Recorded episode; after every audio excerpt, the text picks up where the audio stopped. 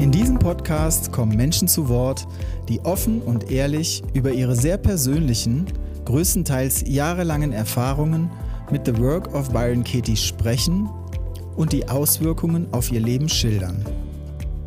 Manchmal geht es lustig zu oder es wird philosophisch und ein ums andere Mal hatte ich selbst Tränen in den Augen.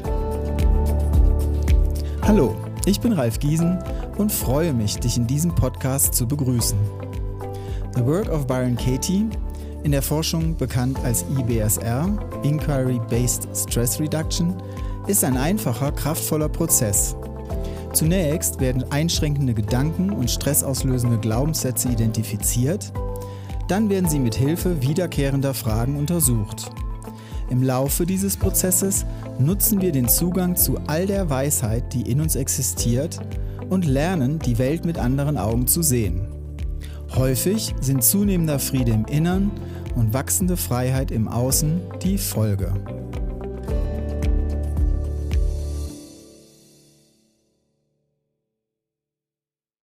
Mein heutiger Gast ist Kerstin Esser. Kerstin ist Diplom-Betriebswirtin. Die ersten Jahre ihres beruflichen Lebens verbrachte sie in Vertrieb und Eventmanagement. 2007 absolvierte sie ein Fernstudium als psychologische Beraterin und begann, sich auch im außeruniversitären Bereich in Kommunikation und Psychologie fortzubilden. Dieser Weg führte sie in ihr erstes The Work Seminar, und zwar bei Chris und mir auf Mallorca. Daraus wurde schnell mehr.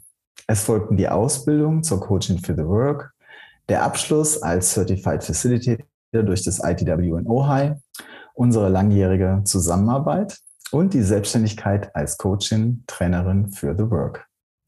Seit 2011 lebt Kerstin auf Mallorca, seit sieben Jahren gemeinsam mit ihrem Partner und zwei Bonuskindern und 2019 gesellte sich die gemeinsame Tochter Lucy hinzu.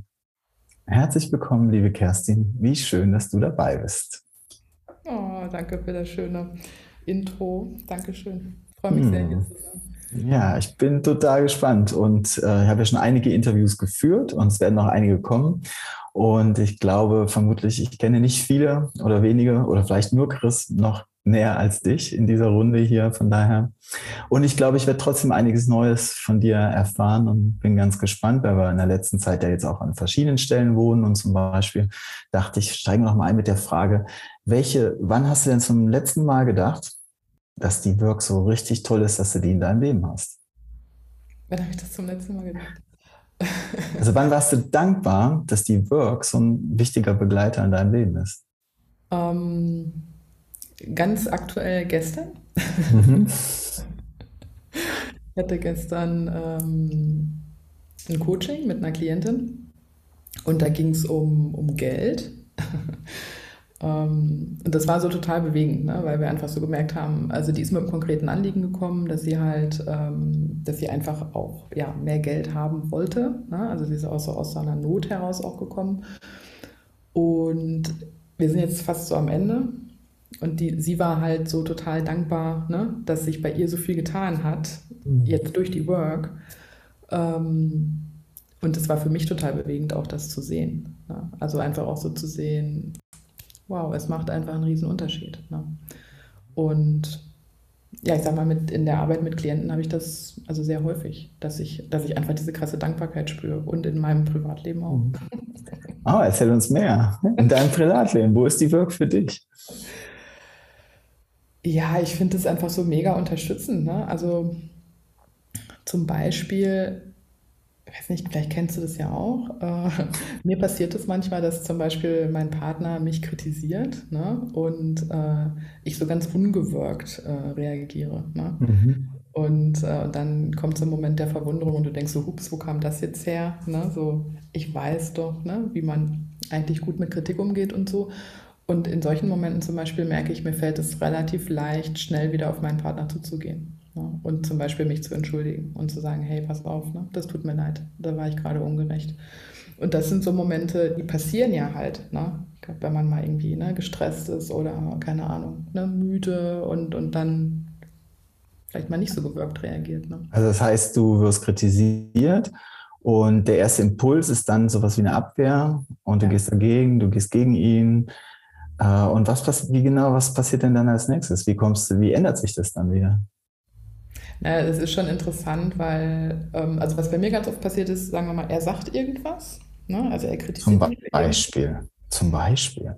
Was könnte das sein? Was sagt, was kritisiert er denn an mir? Ähm, ja, so, das sind oft so, so, so, Sachen irgendwie im Haushalt, so wo wir so unterschiedlich ticken irgendwie. Mhm. Also zum Beispiel, ich habe da eher so ein bisschen so ein, so ein so ein Ordnungsfimmel. Ne? Mhm. Und ähm, also er ist auch sehr ordentlich, aber er kann auch mal fünf gerade sein lassen. Ne? Mhm. Mhm. Und wir hatten zum Beispiel Sonntag die Situation, dass er gekocht hatte und danach die Küche ein bisschen wild aussah und so. Und wir haben eigentlich so ein bisschen dieses Agreement, wer kocht, der wäscht nicht ab. Ne? Mhm. Und dann sagte er halt nach dem Essen, weil er gesehen hat, dass die Küche schon ne, so abenteuerlich aussah, sagte er dann, brauchst nicht aufräumen, ich mache das später. Ne? Mhm. Aber ich habe da so einen zwanghaften Teil in mir, der das sofort haben möchte. Ne? Mhm. Und da habe ich halt so gelacht und habe gesagt, naja, ähm, du kennst mich ja, du weißt ja eh, dass ich das jetzt mache, während du dann deine Siesta schläfst. Ne? Mhm. Und dann hat er halt irgendwie gesagt, so, ja, äh, du kannst auch mal, du bist immer so perfektionistisch, du kannst auch mal fünf gerade sein lassen. Und das hat mich dann getriggert in dem Moment. Ne? Und dann habe ich halt gleich zurückgeschossen und habe gesagt, ja, du hast gut reden, äh, du stehst ja jeden Tag deine Siesta, ich nicht und so. Ne? so. Mhm. Und dann, ähm, was dann halt passiert, ist, dass ich, während das die Worte aus meinem Mund rauskommen, ich das schon bemerke. Ne? Mhm. Und am liebsten die gleich wieder so zurückholen würde, was ja dann oft nicht geht. Mhm. Mhm. Und ähm, das ist halt ganz schnell so eine, wie soll ich sagen, wie so eine Einsicht da, ne? dass ich halt spüre, ne? das war jetzt, ähm, da habe ich mich jetzt gerade verteidigt und ich habe ihn angegriffen. Ne? Mhm. mhm. Und dann kann ich, glaube ich, viel schneller, als ich das, ich sag mal, vor ein paar Jahren gekonnt hätte, äh, viel schneller sagen, hey, du, das tut mir leid. Da, ich mhm. habe gerade unfreundlich mit dir gesprochen. Mhm. Und nicht da reinzugehen, so nach dem Motto, ja, weil er hat ja angefangen. Mhm. mhm. mhm. ja, danke. Ja. Lass uns mal einen größeren Zeitsprung machen. Ich habe ja eben schon in der Einleitung kurz gesagt, wann du äh, die Work kennengelernt hast, so ungefähr 2009, war zumindest das erste Seminar. Kennengelernt hast du ja vielleicht ein bisschen vorher. Wir haben uns kennengelernt 2009. Ähm, wie war denn dein Leben zu dem Zeitpunkt, bevor du die Work kennengelernt hast? Oh. ja, war schon ähm, wild, sag ich mal. Ähm, sehr unaufgeräumt, würde ich sagen. Äh, ich hatte viele, viele Baustellen.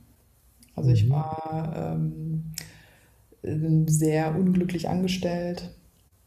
Ähm, habe mich da nicht so, nicht so wohl gefühlt. Also ich hatte irgendwie gefühlt eine sehr hohe Belastung so auf mir.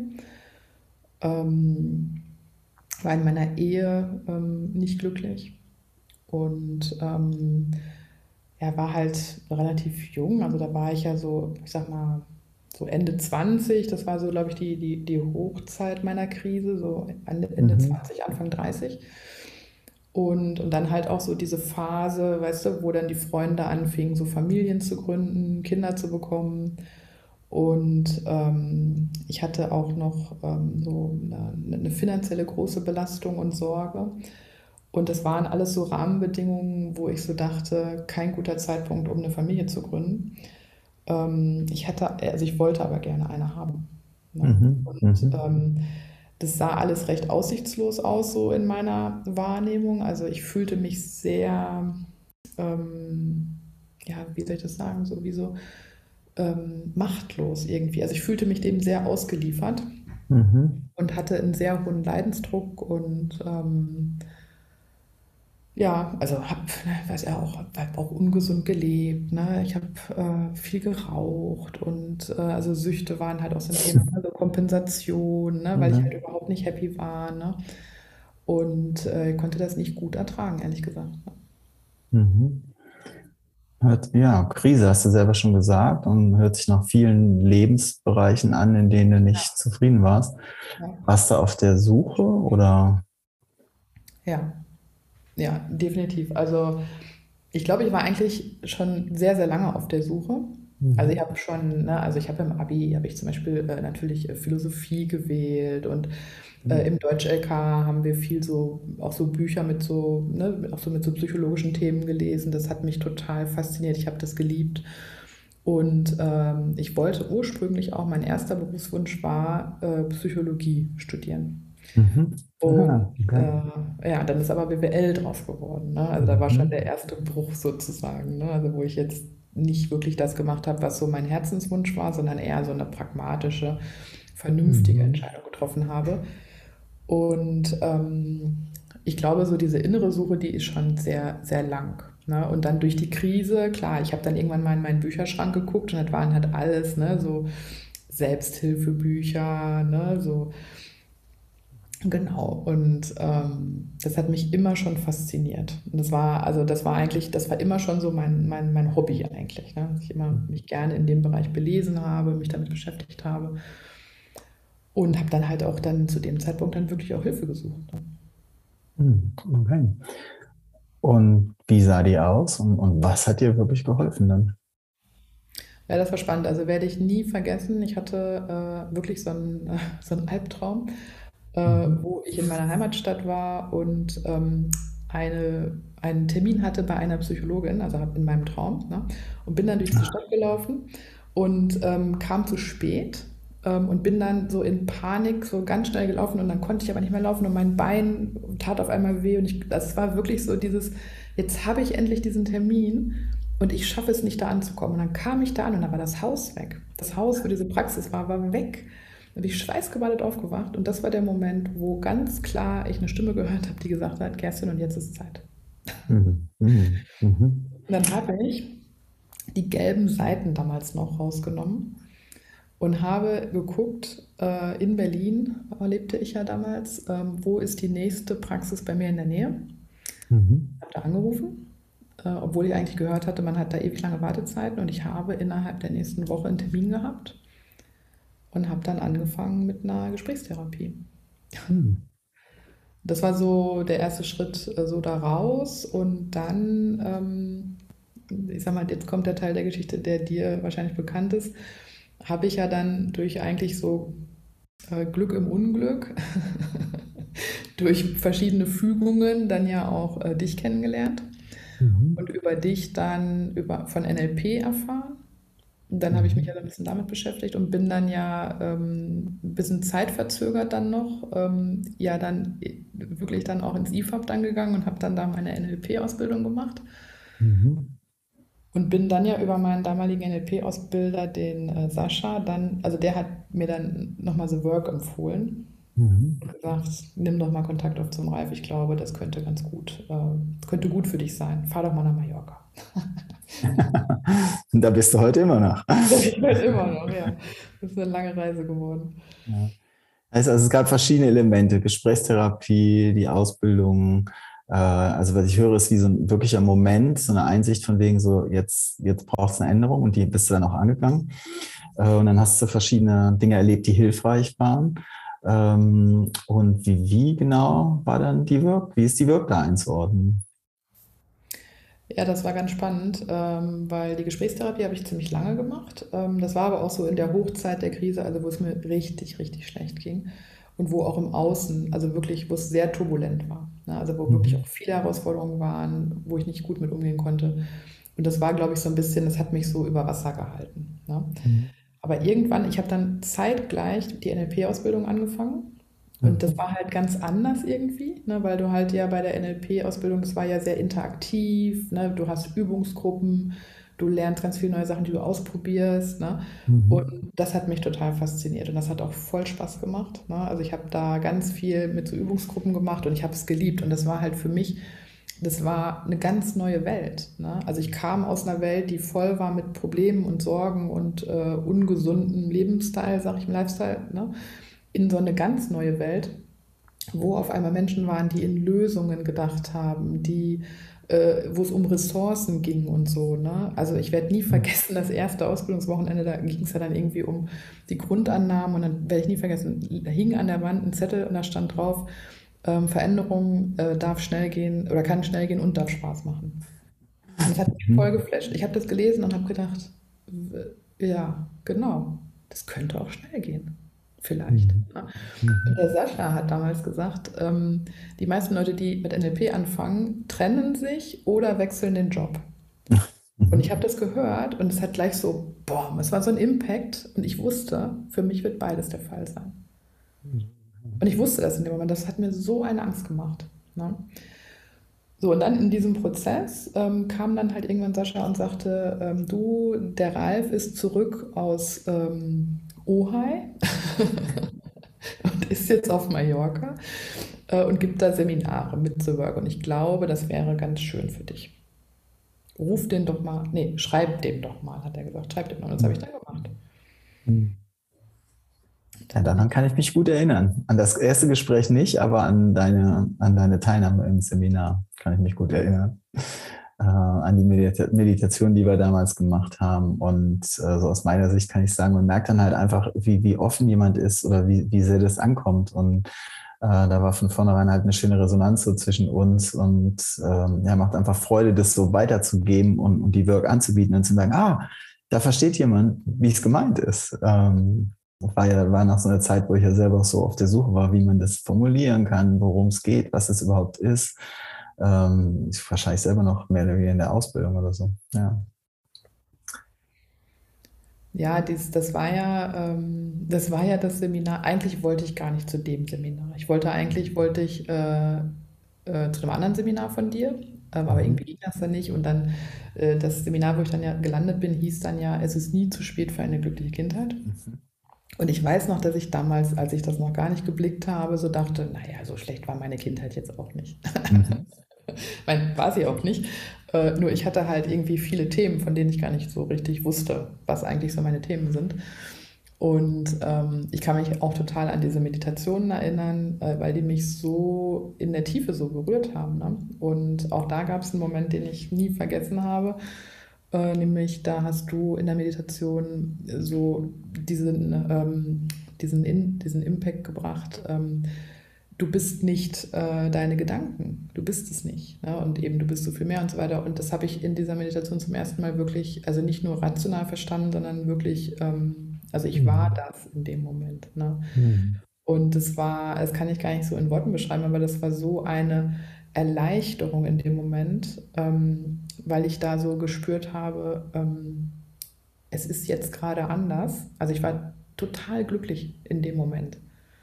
Und ähm, vielleicht kennen das, also vielleicht kennen das auch einige, so dieses, wenn du das einmal spürst, so dieses, dieses, diese totale, diese, dieses totale Glück in so einem Moment, ich hatte dann so das Gefühl, es ist jetzt okay. Also so nach dem Motto, wenn ich jetzt gleich tot umkippe, mhm. ist das okay weil, weil, es so, weil es so schön war. Und ich hatte dann so das Gefühl, so, jetzt habe ich alles erlebt, was es zu erleben gibt. Ne? Mhm. Und früher hatte ich immer so dieses Ding, oh Gott, ich habe noch gar nicht richtig gelebt. Ne? Ich habe noch keine Familie. Vielleicht werde ich nie Kinder haben. Vielleicht werde ich überhaupt nie irgendwie so ein normales, zufriedenes Leben führen mit einer funktionierenden Partnerschaft und so. Ich hatte immer das Gefühl, es hat noch gar nicht richtig angefangen. Na, und in der Meditation war das so, es war alles da in dem Moment, ich habe das in dem Moment spüren können, dass, ne, dass, dass, dass ich das nicht bin, also dass all diese stressvollen Gedanken, die ich habe, dass das nur Gedanken sind und dass es aber nicht meine Essenz ist. So, ne? Mhm. Mhm, wow. Ja, und dann ging es womöglich äh, erstmal wieder zurück aus Mallorca nach Berlin. Ähm, ja, wie ging es weiter? War, es ein, war das ein leichter Weg? War das ein, war das ein beständiger Weg? Äh, wie ging deine Auseinandersetzung mit der Work weiter? Ja, das war wie so eine, also das mit, ähm, mit euch beiden diese Woche, das war eine Initialzündung. Ne? Also das war so, das war wie, ne, du hast so einfach so ein Feuer entzündet. Ne? Und ich hatte halt, ähm, ich habe dann ja noch verlängert. Ich bin dann noch ein paar Tage länger geblieben, weil ich gar nicht nach Hause wollte. Ne? Ähm, aber irgendwann kam dann ja der Moment, wo dann eben ähm, der Abschied dann war und ich bin dann ja wieder dann zurück so in die alte Welt in Anführungszeichen. Die sah schon auch anders aus, weil ich ne, bin ja auch als ein anderer Mensch zurückgekommen. Nur gleichzeitig waren halt die Umstände im Außen halt überhaupt nicht so, wie, wie ich mir das vor, also wie ich das, wie ich mir das gewünscht habe. So. Mhm. Und ich habe dann, ähm, also ich würde es eher als, also es war kein beständiger Weg, also es war eher so ein Auf und Ab. Und ähm, ich hatte halt immer noch viele Herausforderungen im Außen. Ja? Also ich hatte immer noch den Job, wo ich nicht glücklich war, die Ehe, die nicht funktionierte. Bin dann auch immer wieder selber in so Verhaltensweisen gefallen mit Kompensation und so, weil, ne, weil ich da nicht, nicht happy war. Und ich hatte aber ja nun schon die Freiheit geschnuppert. So, ne? Also ich mhm. wusste, das geht und da gibt es Menschen, die leben so. Ne? Und das existiert. Ne? Und das, ähm, das war also eher so, wie soll ich das sagen, in, in Schritten. Ne? Also mhm. dann kam ja noch, also ich bin halt den Weg immer weiter gegangen. Ne? Also dann ähm, ja, kam dann ja, also dann haben wir dann ja angefangen, mehr miteinander zu arbeiten. Klar, dann hat sich mein ganzes Umfeld verändert, ne? weil ich dann so in so einem sehr nährenden Umfeld war. Ne? Und mhm. das hat, glaube ich, sehr viel verändert. Ne? Also einfach so dieses, es gibt ja diesen Spruch, ne? du bist der Durchschnitt der fünf Menschen, mit denen du die meiste Zeit verbringst. Und da ist schon auch viel dran, finde ich. Ne? Mhm. Ich habe halt einen kompletten Shift auch im Umfeld gehabt. Ne? Und ja, dann ist das immer weitergegangen. Dann irgendwann kam der Jobwechsel, irgendwann ist die Ehe auseinandergegangen, ne? dann haben wir angefangen zu arbeiten. Also es ist dann so wie das Außen hat sich langsam mit mhm. angepasst. Ne? So. Mhm. Also heißt, die Veränderung kam, ich habe jetzt gehört, also es gab so einzelne Momente, es gab verschiedene Punkte, es gab äh, dann Momente, die bedeutsam waren, so wie Initialzündung oder so, dann zum Dranbleiben. Also ich versuche so herauszufinden, was ist so, was sind so die, die Elemente oder was, sind, was die Essenz dieses Weges, dass das so geworden ist. Ähm, was gehört dazu? Was hast du für Empfehlungen gegebenenfalls, ähm, wenn jemand sich in einer ähnlichen Situation befindet, wie du dich damals befunden hast? Weil letztendlich hat sich dein ganzes Leben von Grund auf geändert. Ähm, von den Dingen, die du anfangs gesagt hast, so wie ich wollte gerne eine Familie haben. Jetzt lebst du in einer, lebst du glücklich in einer Familie, hast deine eigene Familie. Ähm, was sind die, ja, was sind die, was ist die Essenz? Was sind die Ingredienzien des, dieses, dieser Veränderung? Ja, ich glaube, das sind äh, diverse Faktoren in der Tat. Also mhm. ich glaube, ein Punkt, der äh, ganz gut ist und ähm, ist so dieses, also wir haben ja oft so, wir haben was gegen die Krise. Ne? Also Krise hat man ja nicht so gerne in der Regel. Äh, ich kann für mich sagen, ähm, ich bin ja ein Dickkopf, das weißt du ja, ne? und ich habe halt, ich bin halt immer wieder mit dem Kopf gegen die Wand gerannt. Ne? Ich wollte immer wieder Recht haben, ne? ich wollte ne, meinen Partner, was weiß ich, ne, verändern, retten und so weiter. Und bin halt immer wieder mit dem Kopf gegen die Wand gerannt, bis irgendwann ich dann eben an dem Punkt war, dass es so schlimm war, dass ich dachte, okay, es geht so nicht anscheinend. Ähm, also die Krise ist ein guter Wegbereiter, ne? weil dadurch so eine Offenheit entsteht. Das ist so wie, also ich habe wirklich so ein Gefühl gehabt von, okay, ich gebe ich geb jetzt mal auf, ne? im Sinne von, so geht es nicht und ich öffne mich für was Neues. Deswegen die Krise war, glaube ich, gut. Ähm, Umfeld auf jeden Fall. Mega wichtig, würde ich sagen. Also mit welchen Menschen verbringst du wirklich viel Zeit, mit wem tauschst du dich aus, wen fragst du um Rat oder von wem lässt du dich begleiten. Ne? Also das ist, glaube ich, echt wichtig. Ähm, in dich investieren. Also ich habe damals, äh, ich war ja, äh, also ich hatte, es war finanziell war das schwierig und ich weiß, sowohl das Seminar auf Mallorca als auch die NLP-Ausbildung, als auch dann die School waren eigentlich alles, wie soll ich sagen, Investitionen, die ich eigentlich gar nicht hatte. Ja? Mhm. Also die ich teilweise finanziert habe. Ne? Ich weiß noch, ich habe die School damals in, in 50 Euro Raten abgezahlt. Mhm. Ne? Lange Zeit. Ähm, also das war, wie soll ich sagen, ich habe mir damit einen, also einen Wert gegeben. Ne? Also mhm. es, ich habe das damals noch nicht so gesehen. Damals ist das aus der puren Not heraus entstanden. Das war wirklich so dieses, okay, vielleicht hilft mir das, ich mache das jetzt. Ne? Mhm. Mhm. Ähm, aber heute würde ich auch sagen, das war auch wirklich so ein Ja zu mir und zu sagen, ja, ich mache das jetzt. Mhm. Ja. Mhm. Und ähm, ich weiß noch, die NLP-Ausbildung zum Beispiel, ich wollte die eigentlich schon viel früher angefangen haben. Und angefangen habe ich sie als meine damalige, ähm, damals noch Assistentin, die liebe Cordia, mhm. zu mir kam und sagte, ich mache die NLP-Ausbildung im IFAB. Und da habe ich gedacht, Moment, äh, sie macht jetzt die Ausbildung, die ich seit Jahren machen will. Ne? Und dann habe ich sofort gesagt, ist es für dich okay, wenn ich die auch mache? Und dann hat sie gesagt, ist super, machen wir zusammen. Ne? Aber was ich damit sagen will, ist, ich habe mich vorher nicht getraut zu sagen, okay, ja, das ist, ne, also es ist, eine, es ist einfach eine, eine Summe Geld und ich gehe den Schritt jetzt. Mhm. Mhm. Und ähm, das war halt auch wichtig. Dann halt ähm, Routine. Ja. Also zum Beispiel, das war super mit dem, ähm, damals war das ja noch über das ITW, das Zertifizierungsprogramm, da bin ich dann ja reingekommen. Und es war halt dieses also na, täglich vielleicht nicht unbedingt, aber so sehr, ähm, ähm, wie sagt man, sehr ähm, regelmäßig. regelmäßig stattfindende Termine. Ne? Mhm. Und ähm, ja, das, also das macht, glaube ich, einen großen Unterschied. Also das ist wie, also ich vergleiche das immer wieder, das ist wie mit zum Sport gehen. Ne? Wenn du da hingehst, dann wirst du eine Veränderung spüren. Das ist spürbar. Wenn du nicht hingehst und nur darüber nachdenkst, passiert nichts. Mhm. Ne? Und dieses Machen und die, die Übung, das war total wichtig. Und dafür sind halt auch die Ausbildungen so toll, weil du halt in dem Moment, wo du dich in so eine Ausbildung reinbegibst, anfängst zu üben und zu praktizieren, dich mit anderen vernetzt und so. Und das, ähm, das ist so wie so dieses, äh, ja, diese Hinzu-Energie. Ne? Mhm. Bei mir war vorher ganz stark dieses Weg von. Ich wusste dann irgendwann, wusste ich dann, okay, davon will ich jetzt weg. Mhm. Aber ich hatte überhaupt kein Bild und kein Gefühl dafür, wo das hingehen könnte. Und durch euch zum Beispiel habe ich dann so gemerkt, ja, wow, man kann auch so leben. Mhm. Und es geht auch. Also in der Krise hat man, in der Krise hat man halt in erster Linie dieses Weg von, also dieses, man weiß genau, was man nicht mehr will und dann ist halt, ergänzt es sich halt, wenn, wenn dann noch eine Idee dazukommt, was ich dann stattdessen gerne hätte.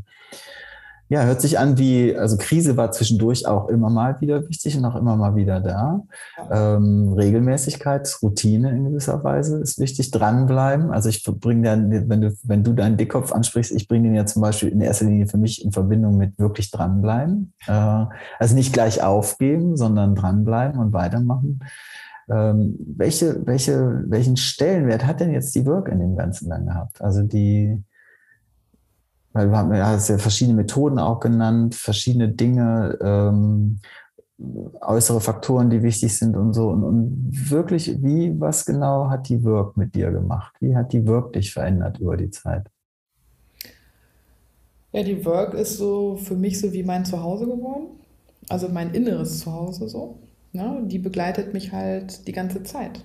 Ne? Also ich weiß noch dann zum Beispiel, ich habe dann in der School, was ich da so besonders mitgenommen habe, war so dieses Thema Ehrlichkeit, ne? ehrlicher und Nein sagen. Ne? Das hat dann wiederum auch so ein Mega-Shift gemacht, weil ich dann gelernt habe, ehrlich dafür einzustehen, was ich wirklich will und was ich nicht mehr will. Und dann ist ja auch alles ins Rollen gekommen. Ne? Also ich sag mal, ne, die Ehe ist auseinandergegangen in dem Moment, wo ich mich zum ersten Mal getraut habe, so ganz ruhig zu sagen, das funktioniert für mich nicht mehr. Und das mache ich nicht mehr. So. Und dann hat sich alles geändert. Ich musste gar nichts mehr so tun. Ne? Also es ist dann wirklich einfach alles passiert. Ne? Und ähm, ich meine, die Fragen, ne, ist das wahr? Das ist halt irgendwie ein permanenter Begleiter. Ja, ist schön. Ich höre das so zum ersten Mal. So, so das Zuhause ist auch ein, das ist eine schöne, schöne Beschreibung. Die Burg ist mein Zuhause.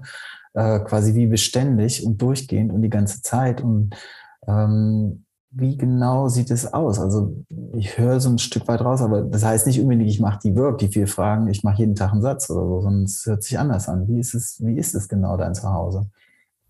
Na, ich sag mal so, früher habe ich, ähm, als, also klar, je mehr, äh, wie soll ich sagen, wenn viel Stress da ist, gibt es halt mehr Workbedarf. Ne? Mhm. Und ich mhm. habe halt früher viel mehr gewirkt, weil ich äh, sehr viel Stress hatte. Ne? Insofern ist ein gutes Zeichen, nicht mehr so viel zu wirken. Für mich ja. Ja. ja ne? Also ja, und ich erlebe das einfach so, dass ich, also hört sich jetzt vielleicht komisch an, aber ich erlebe nicht mehr so viel Stress. Und ich habe neulich noch gedacht, ähm, da, da, hatte ich mal Stress, ne? punktuell, auch mit einer Person. Und ähm, da ist mir aufgefallen, wie selten das der Fall ist mittlerweile. Ne? Also da habe ich so gedacht, ist schon geil. Äh, es gibt in meinem direkten Umfeld niemanden, der mich stresst. Also mhm. wo es einen Konflikt gibt oder so, weißt du? Äh, wo ich irgendwie denke, oh Gott, ich kann mit dieser Person nicht äh, irgendwie im Kontakt sein oder sonst was, ne? Wirklich. Und da dachte ich so, ja, das ist doch total geil. Ne? Also mir ist dann durch diesen einen Konflikt aufgefallen, wie lange es schon keine mehr gibt. Ne? also das heißt, du, du, kennst es von früher, kennst du das, dass es so war? Ja, ja, klar. Und dann äh, merkt man sozusagen vielleicht, man merkt in gewisser Weise gar nicht, wenn es auf einmal weniger wird oder nicht mehr existiert. Und dann braucht man wie nochmal so, so, so eine Erinnerung. Okay, früher, aus meinem früheren Leben kenne ich das äh, mehr. Ja. ja, und also ähm, ich, also für, für mich, ich finde, das geht halt oft schnell. Also so dieses, ne, du, du bemerkst irgendwie einen Gedanken, ne, so, dass dich das irgendwie stresst oder so und dann, ne, ich habe halt auch, ich meine, ich habe halt auch nicht wirklich die Zeit oder ich nehme sie mir nicht, mich dann immer hinzusetzen und so und mir reicht es manchmal dann auch schon. Also es geht dann so schnell, dass, dass, dass du dann schon irgendwie so denkst, so ja, Moment, äh, was ist denn jetzt eigentlich das, was ich gerade nicht sehe? Ne? Was übersehe ich gerade? Ne? Oder jetzt so von dort aus betrachtet, wie könnte das und so, ne? Also so, das ist, also ich glaube, das ist, also der, der Denkapparat verdrahtet sich irgendwie neu oder so, weißt du? So. Mhm. Ja, das ist total schön anschaulich beschrieben. Hast du schon mal über deine Tochter gewirkt? wo du das fragst, nein. Was nicht heißt, dass ich nie stressvolle Gedanken hätte. Wobei ich habe mehr stressvolle Gedanken über mich als Mutter Okay. Mhm. Ja, also äh, ich bin ja eigentlich, ich bin ja ein großer Fan von meiner Tochter. Ähm, mhm. Die ist ja noch so klein und so, wie soll ich sagen, so pur. Ne? Das ist einfach Leben pur. Ne? Mhm. Das ist Ausdruck von dem, was gerade da ist. Ne?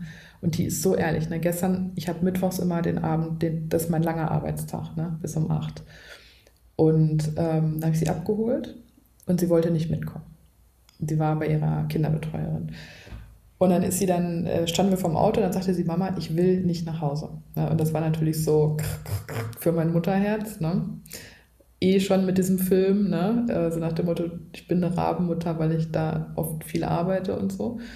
Und, ähm, und das sind dann eher so die Gedanken, die mich beschäftigen. Also das geht, also sie stresst mich nicht, sondern eher so, dass ich denke, ich mache es nicht gut genug. Ne? Oder ich äh, müsste noch mehr hiervon und weniger davon. Ne? Das, ist, ähm, das ist eher der Fall. Mhm. Und wie ist es so mit, dein, mit deiner Familie, mit den anderen deiner Familie, die nicht mehr so klein sind?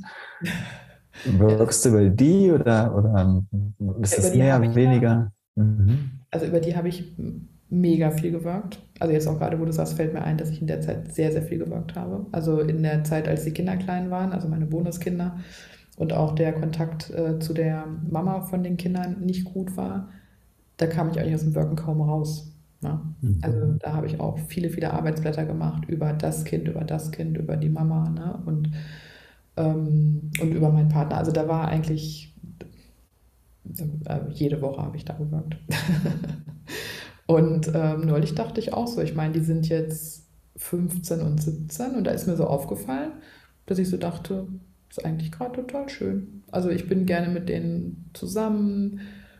Ich habe so gedacht, ich habe irgendwie keinen Stress mit denen. Ne?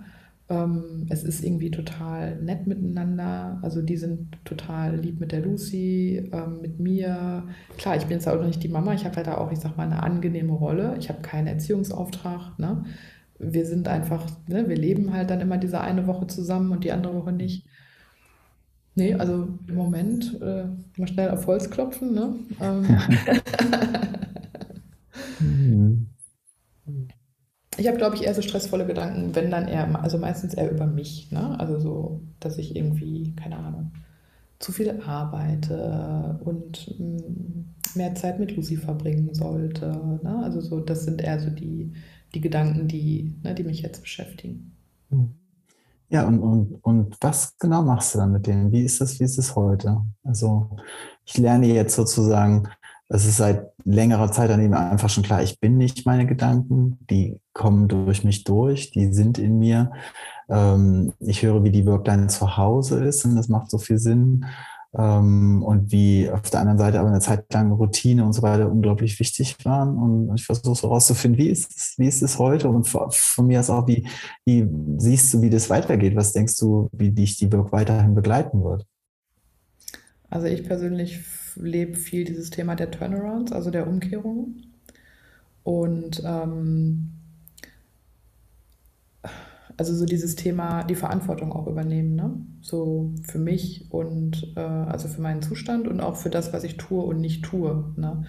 Und wenn ich jetzt zum Beispiel so einen Gedanken habe wie, ähm, ich bin eine schlechte Mutter, dann kann ich mir das natürlich angucken, das mache ich auch. Und ich kann auch finden, dass ich keine schlechte Mutter bin. Aber es gibt aber auch so einen Teil, wo ich dann gucke, okay, und der Teil, wo ich wirklich glaube, ich bin eine schlechte Mutter, was ist das genau? Ne? Und dann zum Beispiel so zu sehen, ja, ähm, das Thema Zeit zum Beispiel, ne? Also mhm. ihr nicht genug Zeit zu widmen. Und ich habe dann, weil das so ein, so ein Evergreen war, der immer lief, ne, habe ich dann gesagt, okay, jetzt setze es um. Ja? Also so und habe dann zum Beispiel dann äh, im August habe ich dann gesagt, okay, ich kürze meine wöchentliche Arbeitszeit um zwölf Stunden, so was viel ist. Okay. Mich, ne? so, und habe dann einfach mal meine Arbeitszeit reduziert. Es gibt keine Abendtermine mehr.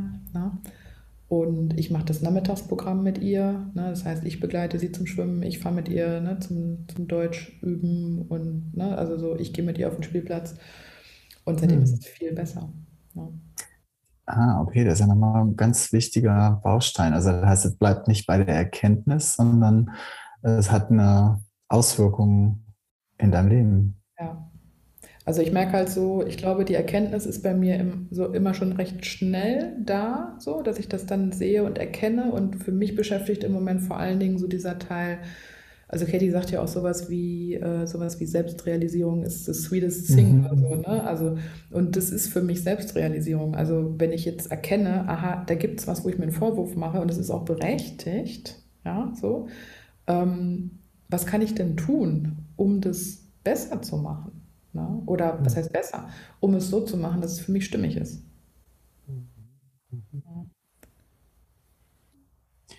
Ja, danke auch für den Einblick in dein Privatleben heute.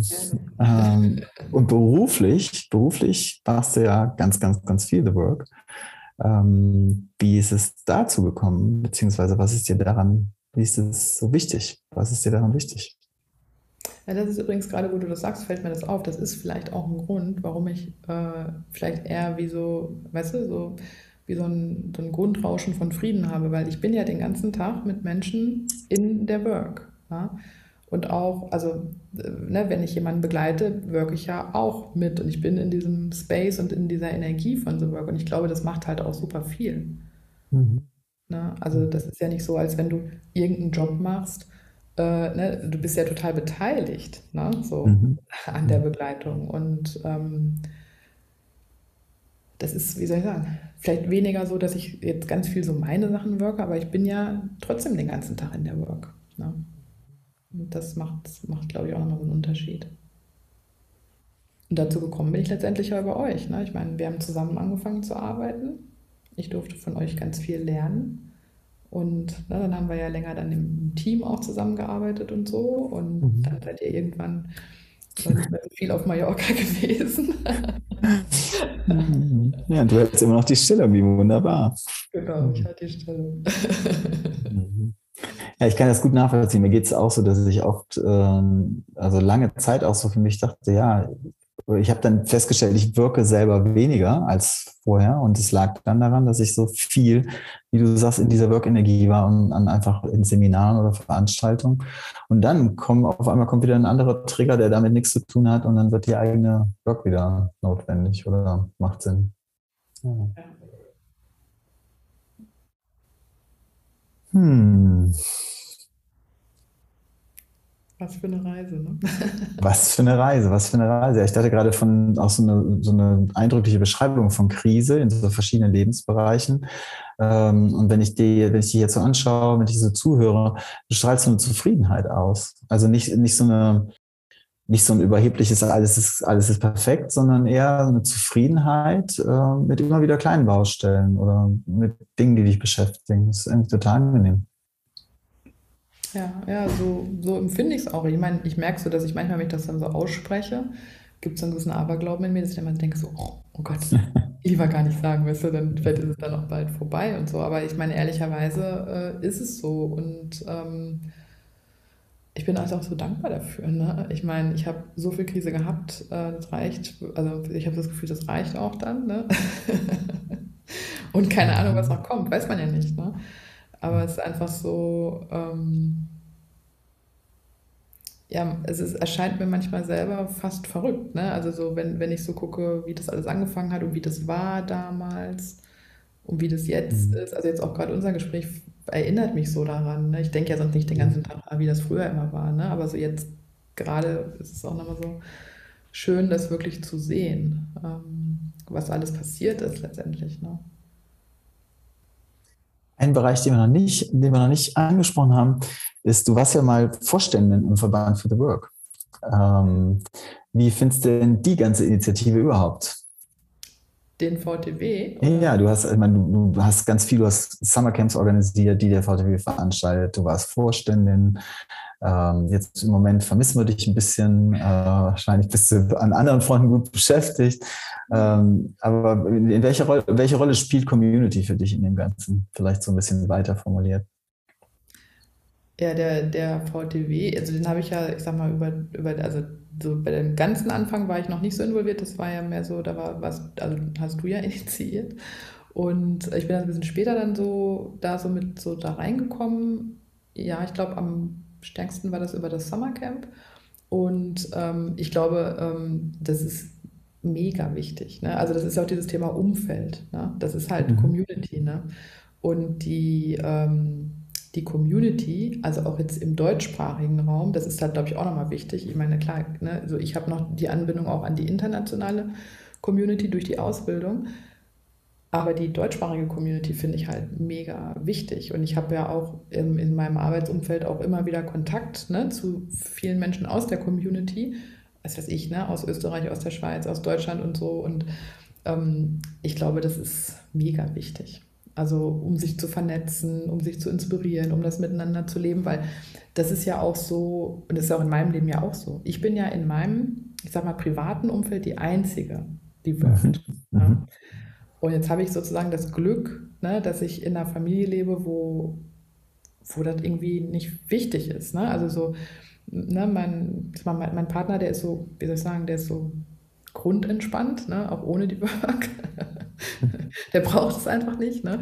Ähm, aber es gibt ja auch Menschen, die, die in einem Umfeld sind, was total anstrengend ist. Ne? Und wenn dann da keiner ist, der, der irgendwie auch was mit der Work zu tun hat, dann ist es manchmal schwer, das für sich selber so auch stabil zu halten. Ne? Und deswegen glaube ich, dass die Community ähm, mega wichtig ist dafür. Ne? Das war ja sozusagen das, was ich im Kleinen, ne, vielleicht so im IFAB hatte. Ne? Das ist dann größer geworden, ne? dann auch mit dem Summercamp. Das ist dann ja sehr schnell dann groß geworden auch. Und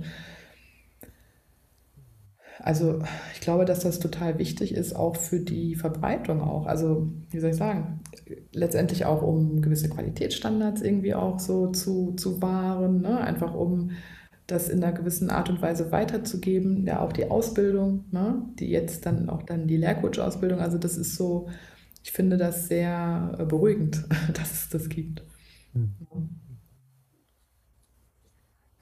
Ja, danke schön. Haben wir einen ganz schönen Bogen gespannt von Berlin über Mallorca, von 2007 bis viel später.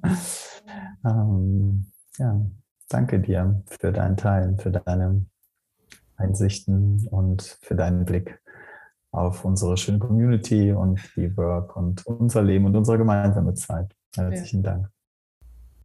Eine letzte Frage habe ich noch, eine allerletzte Frage. Äh, welches Gespräch würdest du denn gerne hören, liebe Kerstin? Wen soll ich mal interviewen hier? Ich hätte sehr gerne Heike Fischer. Cool, super. Die spreche ich gerne an. Danke dir. Vielen Dank für das schöne Gespräch und für die, ja, auch für mich sehr spannenden Fragen, die du mitgebracht hast. Tschüss. Tschüss. Liebe ZuhörerInnen, dies war bereits die zehnte Folge. Die Gespräche zu führen macht Spaß und Freude. Die Veröffentlichung ist manchmal auch mit Aufwand und Mühe verbunden. Und wenn du das jetzt hörst, wenn du gerade an dieser Stelle zuhörst, dann ist das ein Zeichen dafür, dass sich das lohnt. Wenn du Lust bekommen hast, The Work selbst zu erleben, dann ist das Summercamp perfekt. Dort kannst du eine Woche lang in The Work eintauchen und all die Themen bearbeiten, die dich beschäftigen. Den Link findest du in den Show Notes.